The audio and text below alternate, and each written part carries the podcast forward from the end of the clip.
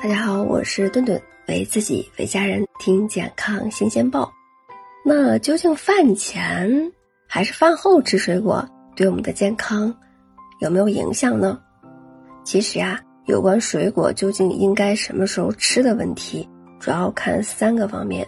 首先就是水果本身，那形形色色这么多水果，酸不酸、涩不涩，就适不适合。空腹食用最简单的评判标准了，像是黑枣、柿子这种水果，吃起来有一点涩味儿，那都是跟其中含有的单宁这个物质有关。它呢会和胃酸发生反应，形成沉淀物。像是橘子、番茄中的有机酸，则会对空腹状态下胃产生一种刺激，造成胃部不适。这也就是父母为什么会说。空腹吃水果伤胃最主要的原因了，但是事实上，随着多年的品种改良，我们现在市场上买到的橘子大部分都没有那么酸了。柿子呢，也都是经过脱色处理，所含单宁的含量也是很低的。那只要你吃起来不酸不涩的水果，其实呀，即使在空腹的时候，对于肠胃健康来讲都没有什么大的问题。但是如果你的肠胃功能，没有那么健康，那就别轻易尝试了。影响水果什么时候吃的第二个因素就是你自己的肠胃状况怎么样了。如果你的肠胃十分健康，那顿顿接下来要讲的水果中的蛋白酶对你的影响就可以忽略不计了。蛋白酶其实更通俗的名字就是现在很火的一种减肥产品的名字——酵素。像是菠萝、猕猴桃中含有一种蛋白酶，我们平时吃菠萝的时候会感到口腔里麻麻的，就是因为蛋白酶分解了我们口腔里的蛋白质。所以呢，理论上它是能够分解我们呃肠胃表面的蛋白质，从而损伤我们的胃黏膜。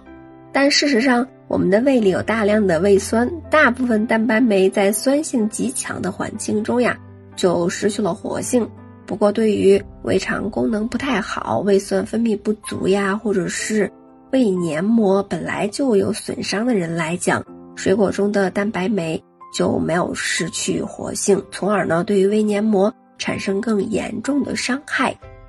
那由此我们发现呢，对于胃肠道健康的人呢，饭前饭后吃水果其实没有什么好顾虑的。那于是呢，最后一个影响你吃水果时间因素的就是。你吃水果的目的是什么？这当然说的目的啊，不完全就是摄取营养素，而是说你是不是在控制体重，又或者说在控制血糖、血脂。饭前吃一些水分大、热量低的水果，可以增加饱腹感，这个就可以在正餐的时候少吃一些这个热量高的饭菜了。那对于控制体重也是很有效果的。那同样，对于高血脂、高血压的人来讲，用水果来代替少部分的主食，可以降低碳水的摄入，增加膳食纤维的摄入，有助于控制血压和血脂。那对于糖尿病的患者而言呢？这样既不会造成一餐餐后血糖升高过快，还可以防止后一餐餐前低血糖，有利于血糖的平稳。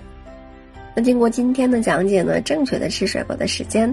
是自己根据自身的情况，那以及所选的这个水果的种类而决定的。那如果你的肠胃和身体都很健康，那吃水果基本上不需要研究时间了，不用管这个餐前餐后什么时候想吃就好了。